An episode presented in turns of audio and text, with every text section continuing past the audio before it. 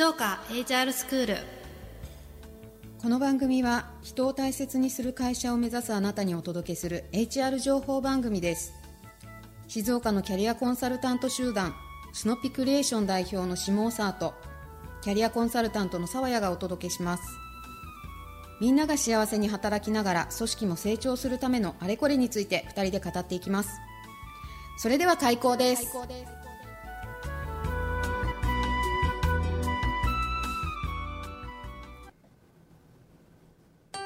皆さんこんにちは。こんにちは。っていうはちょっとね今まで「はい」で始めてたのをちょっと変えてみました、はい、理由はね聞かないで。聞かないでおいていただきたい、今日も元気に、はい。はい、お届けを。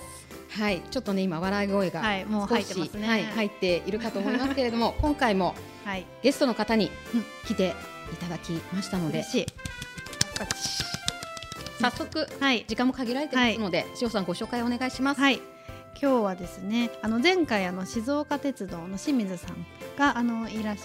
てくれてあのご紹介いただいたんですけれどもトヨタユナイテッドトヨタユナイテッド静岡株式会社の、えー、と執行役員人事部部長の鈴木義弘様にお越しいただいております。よろしくお願いいたします。よろしくお願いしま。ますすすごい声通りますね。ありがとうございます。ボイトレしてるのかな？私学生時代応援団にやってました。そうなんですね。はいそうなんですね。なるほど。なんかいいです元気。非常に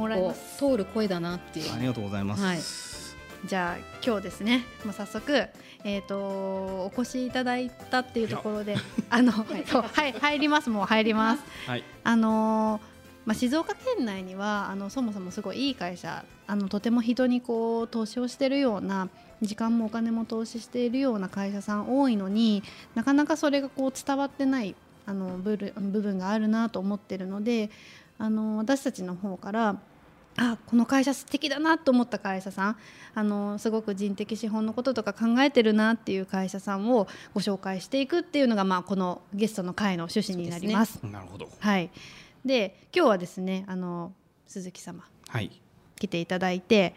あの早速なんですがはい。自己紹介をあまずはお願いしますはいお願いできますか？はい。えー、トヨタユナイテッド静岡あーで人事まあ執行役員部長を務めております、えー、鈴木義弘と言います。えー、実はよ鈴木と義弘の間にワクワクっていうミドルネームが最近つけて活動しておりますので、いうこと？ワクワク。はい。はいやっぱり皆さん人事はね皆さんを元気にしなきゃいけないので、やっぱその担当している責任者である私がやっぱ楽しくワクワクいつもしていないとみんなを元気にできないよなと思って、まあ、それをもうミドルネームにつけることで強制的に強制的に。はいしているということで、まあ、そんなような名前を私外で講演する時なんかもあるんですがもうそれを堂々と出してやらせていただいております。素晴らしい。はいじ自己暗示的なねそうです意図もちょっとありますあります。でももう表情からそのワクワクが伝わってきている。ありがとうございます。はい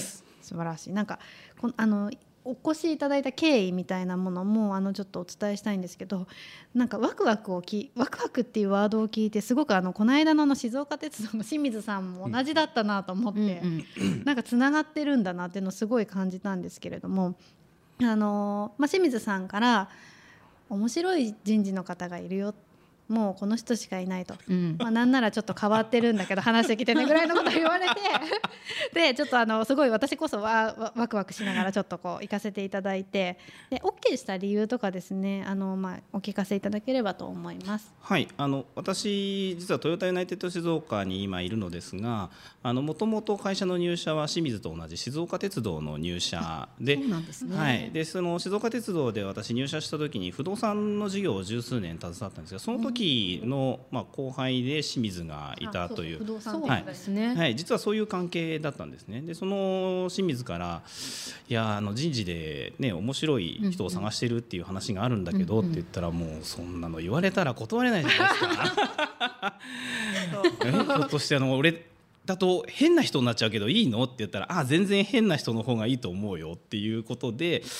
まあそしたら自分しかいないかもしれないなというのとやっぱりねせっかくの後輩のたってのお願いでもあるので、じゃあもうこれはあの受けさせていただきましょうということで今日、えー出させていただきます。ありがとうございます。ありがとうございいや本当にあのお話を事前に聞きに行くんですけどあの、うん、変でしたね。あの私の言う変っていうのは、はい、あのすごくいい意味での変なんですよ。ね、好きなんで。はい。はい、なんでそうそうですね。その変なところを今日いろいろとお聞かせいただけると。周りのこう聞いてらっしゃる方もワクワクが伝わっていくのかな、いやそれはもうぜひぜひ皆さんにワクワクが伝染すればいいなと。はい、ぜひぜひ思いますので。よろしくお願いします。はい、よろしくお願いします。はいじゃあ改めてあの会社名から会社の場所とか事業内容、うん、歴史とかですね、まあ、そのあたりをちょっとご紹介をお願いいたします。はい。ちょっとこう歴史で言うと実はややこしいのですが、えー、今トヨタユナイテッド静岡株式会社となったのは実は2021年の4月に、えオープンしたんですけれども、はい、その前はえー、静鉄グループの3つのディーラー、はい、えー、静岡トヨペットトヨタカローラ東海、うん、ネッツトヨタ駿河この3つの会社がございました。はい、で静鉄グループのあの自動車販売事業ということになってるんですが、うん。うん、静鉄グループの自動車販売事業自体は実は昭和31年から、えー、やっておりましてで今回やっぱりトヨタ自動車の方針で全車種併売化ですとか、まあ、だんだん車の業界もいろいろ淘汰されてくる中で、うんうん、あの一つのグループの中に3つの販売店があってももうしょうがないよねということで、うんう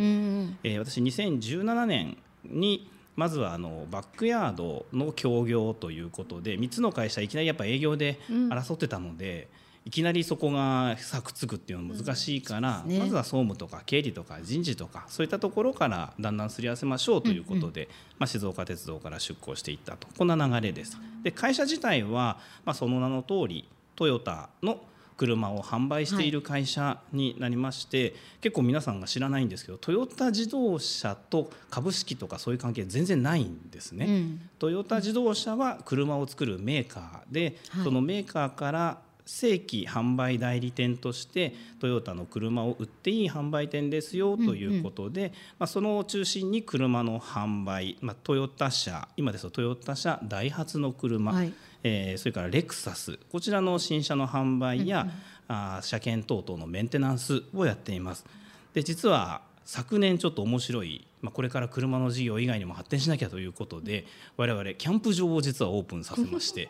キャンプ場、はい昨年の7月に、えー、静岡の朝霧にキャンプ場をオープンしまして、えー、えー、そこのキャンプ場も実は当社が運営をしているなんと、はい、そんな事業を今行っております。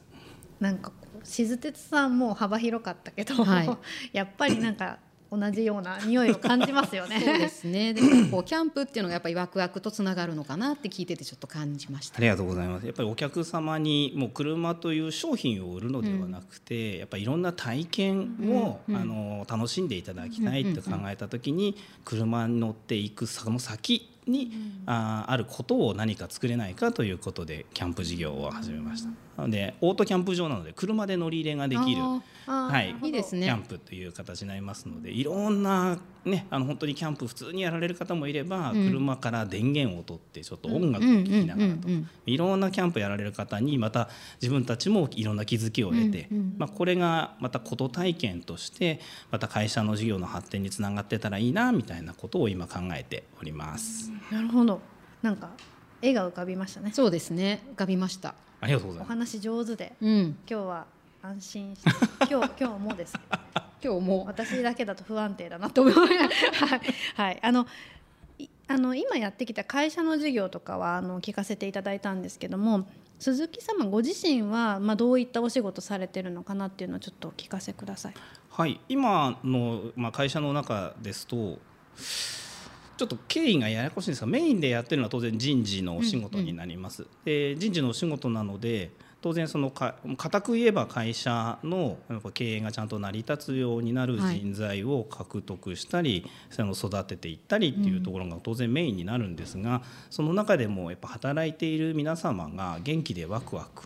えー、モチベーション高くお仕事できるようにっていう環境を整えたりそのためにまあ制度や教育っていうこともまあ考えていくっていうのがメインにはなるかなと思っています。うん、で実は裏があってですね。裏がはい。あの私はもともと会社の合併にもずっと担当してやってきたというのもあるので、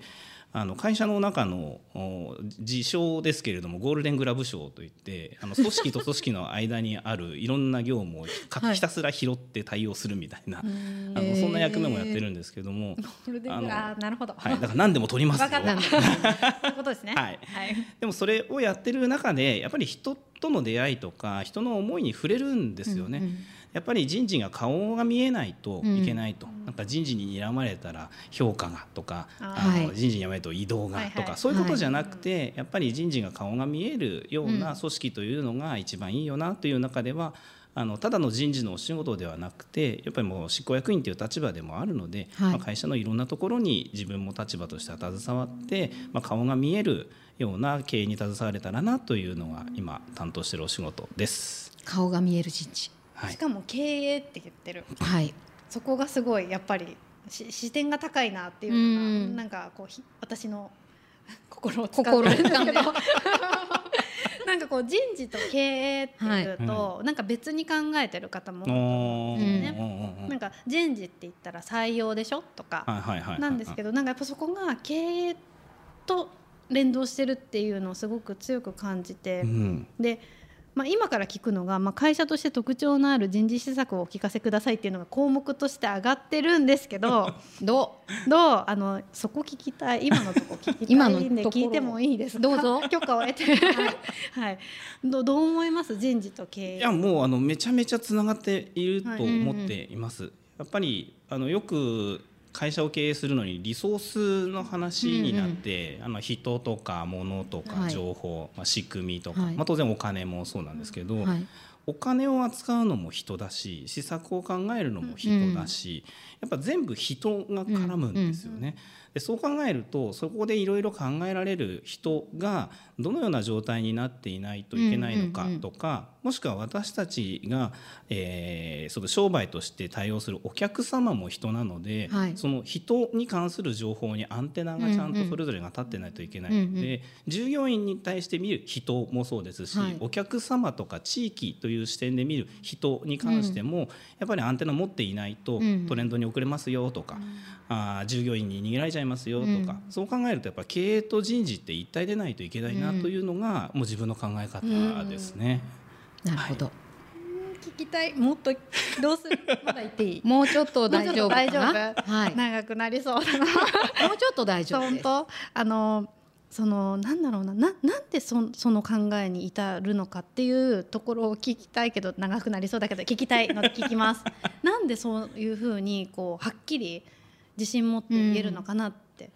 そうですね、まあ、私比較的静岡鉄道ではあの不動産という事業の中でずっと仕事をした後に、まあ、財務の部門や総務経理あの部門それから、あ人事の部門、はい。やっぱ部門をいくつかこう渡った中で結局やっぱり皆さんそれぞれで仕事頑張ってるのは人なんだよなというのに移動をすることで気づけたっていうことが結構大きかったですね。あとそれで人事に興味を持って、まあ、いろいろやっぱ勉強をしてきますと、うん。結局は人がいろんなことをやっているっていうことに気づいたので、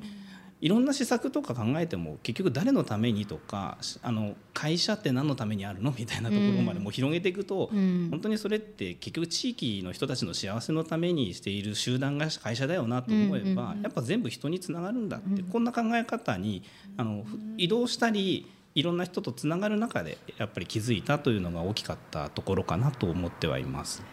視点が高い。地域の人のために人をまあこうね、うん。なんかこううん。まとめていく。なんかどうしよどうしよう、うはい。はい、ということで、まあ、毎度のことで恐縮なんですが、はそろそろお時間が迫ってきてまいりましたので、また、そうですね。次のまあちょっともう聞きたいワードがいっぱいあるので。えー持ち越しとはい。いうことで、はい。えー鈴木様には次回も、はい。もちろんはい。はい。お話聞かせていただきたいなと